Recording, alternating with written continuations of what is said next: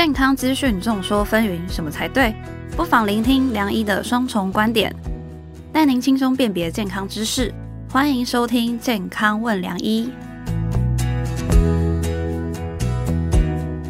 欢迎收听《健康问梁医》，我是主持人梁医健康网的编辑陈婉欣，在我隔壁的是客座主持人医学权威陈宝仁医师。哎，大家好，我是宝仁哥。我们今天特别邀请了减重权威徐光汉医师，要来跟大家聊聊，就是最近比较热门的减肥话题，所以我们欢迎徐医师。哦，掌声要来！各位听众朋友，大家好哦，我是徐光汉医师。其实现在读者也蛮在意说减肥治疗问题嘛，就是除了靠譬如说饮食跟运动之外，就是相信宝仁哥其实也听过蛮多的啦，像是说我自己到底买药啊，或者去打瘦瘦针到底好不好？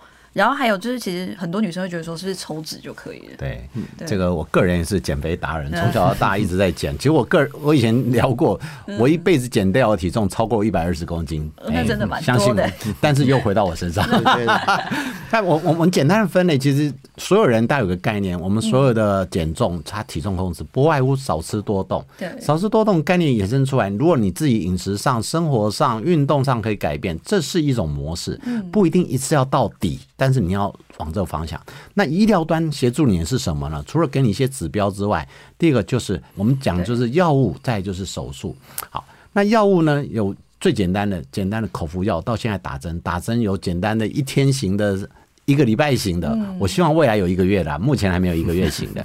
那再来是手术，手术从最简单的，从早期的塞个水球让你呃食量变小一点，这种没那么侵入，但是也是一种侵入，到哎真正侵入可能要破坏掉一点，然后减少你的胃的吸收，甚至减少你养分的一个摄取，这一类的进治疗非常多，甚至于以前可能一个人进行一种方式，现在可能好几种鸡尾酒式的方式。我想那个光汉这边是专门达人的，也许请他来跟大家分享。你假设一个减重科医师，你有没有觉得你最欣赏的一种减重方式？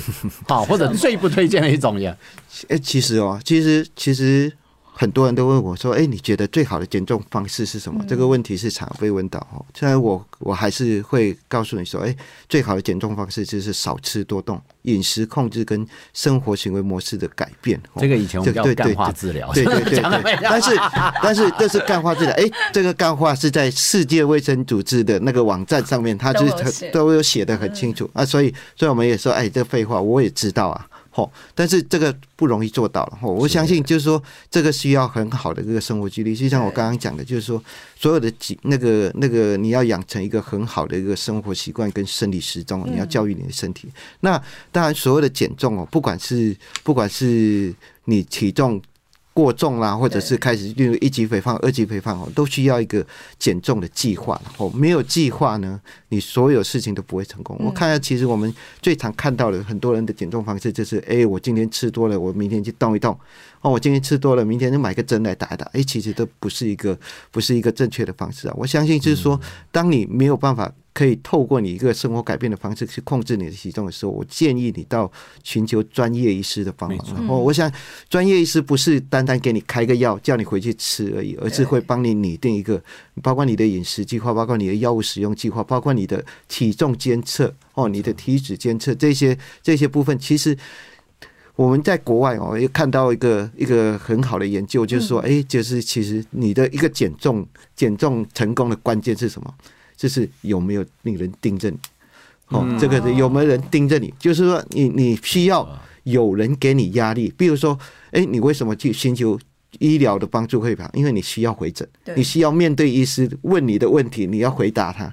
那如果是比较严重的肥胖的时候，其实其实就目前来讲，假设你是到一个 BMI 三十以上的话，到美国的那个减重外科医协会，他建议说，哎，所有所有体那个 BMI 超过三十以上的，都建议应该要考虑接受减重手术。然后，那减重手术是目前对于所谓我们所谓的病态性肥胖治疗是唯一可以可以有效而且持久的一个方式。这点我顺便分享一下，我以前其实我做过减重手术，像当初我也是到一百零几公斤人就是一个底线。我其实一百零三维持很久，我也觉得哎、这样也还可以。直到有一天，哎、那时候要健检，然后我就到他们减重科去，减重科很坏，我跟你讲，我一站上体重一百零五。破了我的底线，我就很生气。于是我透过特权，在两个礼拜之内就排去开刀。那可是很奇怪，我回家怎么量还是一百零三？我后来才知道减重科有些小秘诀。他门诊，你如果是出诊来，他会把你的体重调高两格。哦，真的哦，那 好可怕。刚刚光汉讲的就是所谓的羞耻心。你可能我每次跟人家讲这个故事，哎、宝龙哥，你一百零三跟一百零五哪有什么差？我说这两公斤就是尊严，你知道吗？不，我我我做的是袖状胃切除了。其实那时候效果很好，我大概很快的瘦，一个月瘦了将近十公斤哦，三个月瘦了将近二十公斤。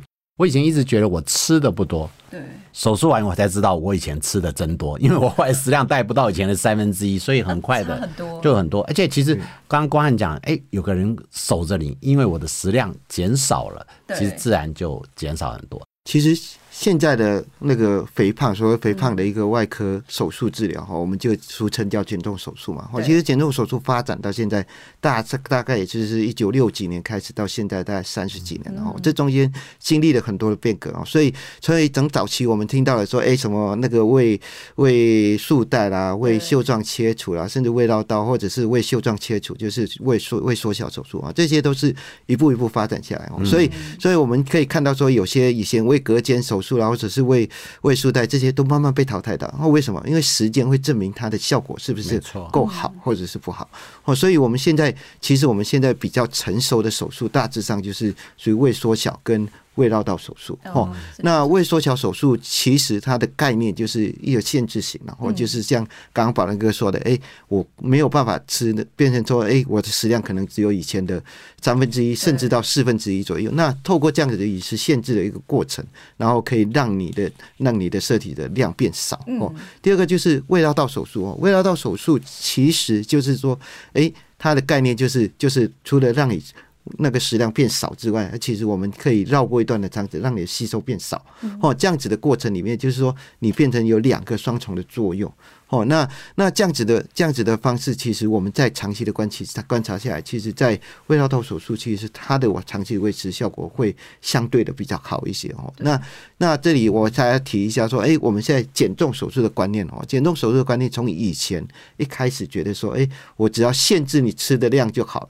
那那演变到现在，就是说，哎，我们现在其实包括说，哎，减重手术除了限制你吃的量之外，我们还要改变你身体的荷尔蒙的环境，哦，就是这肠内道、肠肠道荷尔蒙的环境，我们肠道也会分泌荷尔蒙。嗯，那那这样子，透过透过限制食量跟改变肠胃道荷尔蒙的方式，就是说可以让你这个减重的效果可以持久，哦，甚至可以更好。不过我还是分享一下，嗯其实因为我这看到这十几年的一个进步哈，我那时候手术完哇，我记得也很快，礼拜四开刀我都还记得，礼拜天出院，礼拜一我就开始看门诊了。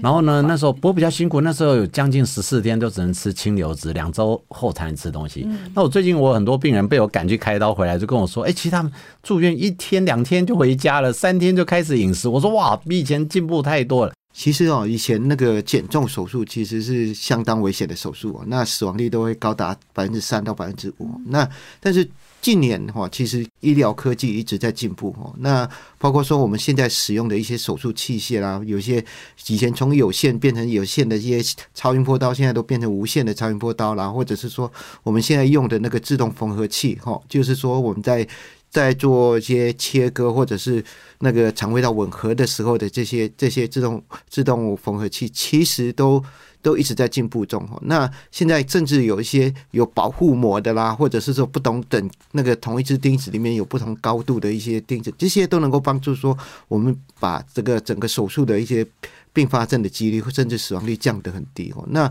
以前我们在手术的时候，事实上其实最担心的就是说，哎，手术你在手术完会不会有一些渗漏啦，或者是什么，在这些比较新的一些止血的器材或者这些自动缝合钉的一个帮忙下，其实这些几率都降到非常非常的低哦。这就是医疗科技的进步，还有一些影像影像系统的进步，还有一些麻醉技术的进步，都可以帮助我们的手术变成一个更标准化、更安全的一个方式，可以来做一个减重的治疗。所以科技真的是在进步啊！光这个钉子夹子，我们妇产科也很有同感。好险，科技在进步，所以大家可以更不用担心这方面嘛，哈。我常跟我的一些病患在在聊天，或者病友在聊天，说，哎，那他们希望很多人都希望说，哎，我做完手术之后就一劳永逸，我就不会胖了哦。但是，但是我常常会分享一个观念，说，哎，减重手术只是减重计划的其中一环。哦，那透过减重手术可以帮忙你打断你的以前的一些饮食的一些恶性循环哦，让你重新建立起一个好的饮食习惯。那你这个建立起好的饮食习惯的过程里面，就是可以让你身体慢慢变瘦。那当然就是说，哎，术后术后手术其实哦，现在刚刚宝仁校说，以前他那个时代开的刀哦，其实就是就是台湾减重手术发展没有到很很久的时候，其实其实。我们可以看到，以前手术完了之后，我们还会什么尿管啊、鼻胃管啊、引流管，那那身上都会是很多管子。现在为什么会这么快？因为手术的技术的成熟，哦，啊，手术器械的进步，还有一些手术辅助器械的进步，还有一些影像系统的进步，还有照顾的经验的进步，还有一些一些我们的麻醉品质的进步，而这些都会让我们的一个手术，其实我们现在哦，我们很多病人在术后不到二十四个小时就可以回去了。哇，对对，就。就是说，现在大部分的手术，我们也不用放尿管，也不用放鼻胃管，也不用放引流管，哦，所以术后开完了之后，身上就只有几个小小的一个伤口，哦，我们讲到 keyhole surgery，就是说钥匙孔，透过钥匙孔的一个手术啊，这样子的手术方式，当然就是说会让你的身体的破坏性最小嘛，那恢复会变很快。所以，刚刚医师刚刚给大家知道，科技进步很多。当然，有机会我们再来分享，也有一些并发症啊，难免会有。但是尽量什么人容容易并发症？真的超级肥胖了，请大家不要到那么严重。B 病态性肥胖，BMI 四十以上。我还记得以前在医院开那个。都要找特制的床，因为他躺在那边。那不过呢，我觉得大家对于呃体重控制不要太害怕，轻的话有轻的方式，重的话有重的方式，还是要找专业来做一些协商会比较好。不过我必须要讲，胖这个事情它是一个慢性发炎，衍生出很多的问题，不论是妇科或生活上。也许我们待会就来分享一下，其他方面还有哪些要注意的呢？那我接下来就想问说，宝仁哥，那相信大家应该说对于妇科都怎么看待肥胖嘛？就那你会怎么分类？就是女性得肥胖，然后针对这些不同的阶段，你有什么建议？女女人的观点不准，女人没有，我已经讲过，没有最瘦，只有更瘦这件事情。大家都说自己胖但但是如果以我们妇产科来看，所谓的呃体重控制或肥胖这个议题呢，带有三个，一个叫青春期肥胖，一个是产后肥胖，第三个就是更年期肥胖。那青春期肥胖其实我们也很重视，为什么青春期肥胖？你不要小看，只是胖。其实青春期肥胖，它不会生什么大病。多囊性卵巢顶多皮肤差一点点，月经不太来，然后毛多一点点。但是它会衍生出，他可能在学校因为体体型体态的问题，也许会被霸凌，也许有自信心的受损。这也是为什么我们希望在这部分做一些修正。第二个，生活上影响最大是产后肥胖。我们看到产后肥胖源自于怀孕的时候没有积极控制，可是。可是怀孕很难积极控制，你知道失心疯的人很多，而且旁边会有很多关注的眼光。那产后肥胖呢？简单的概念，如果你生产期间，我会建议孕期不要超过十二公斤以上。简单的公式是送给大家：你增加体重减掉十，就是你以后要减的体重。嗯，所以你胖十六，你最后就要减六公斤，几乎都是脂肪。体重或者身材，如果到六个月没恢复，你也不用期待你会再瘦下去，除非你很积极。六个月哦，六个月是差不多了。我是不好意思讲三个月，这样我们生意会增加很多。但是简单说，减掉十是你要减的，六个月以上没有瘦，恐怕就不太容易再瘦回去。当然，一个减天然的减肥方式就是喂奶。只要你愿意喂奶，多喂母乳一个月可以减零点五到一公斤哦。啊，但同时你也不能一天到晚盯 Uber 来增加自己的卡路里，那就不是我们要看的。第三个部分就是更年期肥胖，更年期肥胖有点困扰，因为有的人是从三级是产后肥胖一路累积到更年期，但是有一个部分他体态维持很好，可是一旦到更年期的时候。因为一些不舒服，更年期会影响到睡眠。其实大家了解，睡眠会影响到代谢，所以我们常常遇到这个族群。这个族群他胖两公斤到五公斤，他就觉得受不了。所以这几个议题是我们妇产科会遇到。这也是为什么我也关注很多在体重控制，因为我非常了解现在的女性，尤其在更年期这个族群呢。五十岁，她不觉得她自己五十岁，她一直把自己想成三十岁。七十岁的女性很多还认为自己是四十岁。哦，no no，不是五十岁，你小孩子。现在很多认为我这，我怎么会有这个问题？所以呢，我觉得我们体重控制有更多的工具，当然最好是饮食、运动等等。但是我一直觉得医疗的协助就很像补习教育。哎，你成绩不太好，由我们补习来教你一下下，导正以后你再做自己的修正，这才是一个最好的选择啊。嗯。前面我拉里拉拉讲了一大堆，我不展开了哈。那我来问光汉一下，就是说，光汉，那你觉得说，我刚刚提到几个议题，你觉得什么样适合到你们减重特别门诊再去做相关的协助呢？其实其实都适合，都 是都适合，有挂号都可以对对对对，其实其实刚刚宝文宝文哥讲的，就是说，包括青春期肥胖啊、产后肥胖，或者是更年期肥胖，也是我们门诊常常会遇到的一些、一些肥胖的一个问题了。哦，那青春期肥胖其实其实刚刚讲的就是说，包括说，哎，除了除了身体之外，其实青春期肥胖。最重要的还是在上生活上面遇到的困扰，尤其是在就学或者是群体活动的时候遇到的困扰，他没有办法跟跟人家跑步啦，或者是很难融入一些群体的生活，甚至有些自卑的一个这个这个青春期肥胖，这是我们要关注一个心理的问题啦。没错哦，那当然就是说，那略胖跟很胖，这是。两件两两种不同的世界了哈、那其实我可以分享一下，其实我最近就遇到有好几个，就是、就是青春期肥胖，就是大概十五岁，其实来他妈妈把他带来让我做减重手术。那那他还会讲说，哎、怎么这么小，你给他做减重手术？你想想看哈，一个一个十十三十四岁的男生或者是女生，他一百一百四十公斤，你叫他怎么办？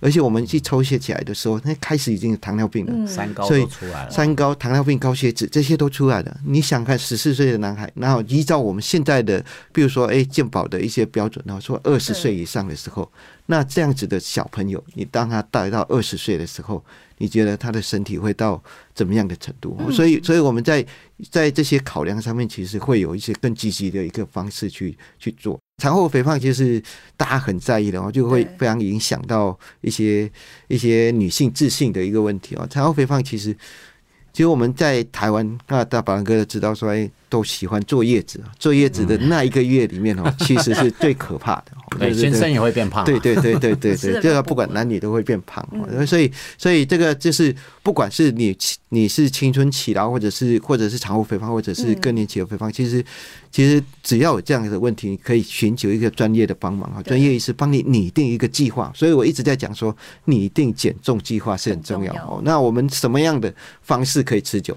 当你看到你体重计的数字往下掉的时候，你就有自信再往下一步。对，所以，所以这个需要有一些计划去进行了。我觉得今天非常高兴，光汉一起来跟我们聊聊，也是我们今天算梁毅的首发了哈。首发首发就找这么重的题目来跟大家一起聊，也请到这么好的医师哈。不过我我整个做个简单的小结呢，第一个我会希望我自己在看门诊，好多病人来。